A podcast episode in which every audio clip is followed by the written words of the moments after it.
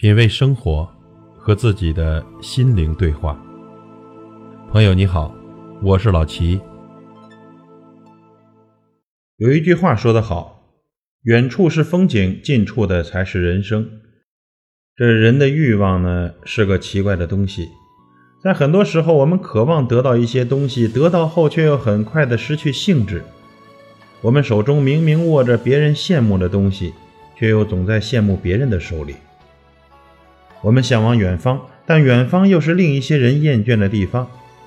或许，只有经历世事，才会明白，我们眼前拥有的才是真正应该珍惜的。因为远处的是风景，近处的才是人生。我喜欢现在的自己，褪尽曾经的幼稚。我更喜欢明天的自己。会比今天更美丽。每个人的心底都有那么一个人，你不是恋人也成不了朋友。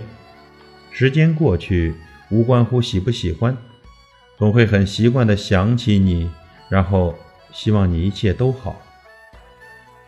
对未知事物的恐惧是人类的共性，你的恐惧来源于你的无知，你的无知来源于你的胆怯和虚荣。如果你无法忘掉昨天，就不会有一个更好的明天。很多人不需要再见，因为只是路过而已。遗忘就是我们给彼此最好的纪念。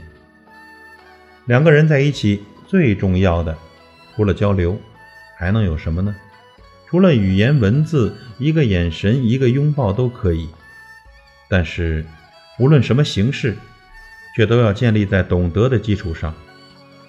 你不懂他的时候，你的拥抱只是桎梏；你懂得的时候，一个拥抱胜过了万语千言。以平常之心接受已发生的事，以宽阔之心包容对不起你的人，脚踏实地的走好每一天。每一个现在，都是我们以后的回忆。其实呢，我们每个人都是天地之间的过客。一个人的声音和足迹，如果能被另一个人深深的怀念和铭记，这就是永恒。生命太短，没有时间留给遗憾。若不是终点，请微笑着一直向前，何必向不值得的人证明什么？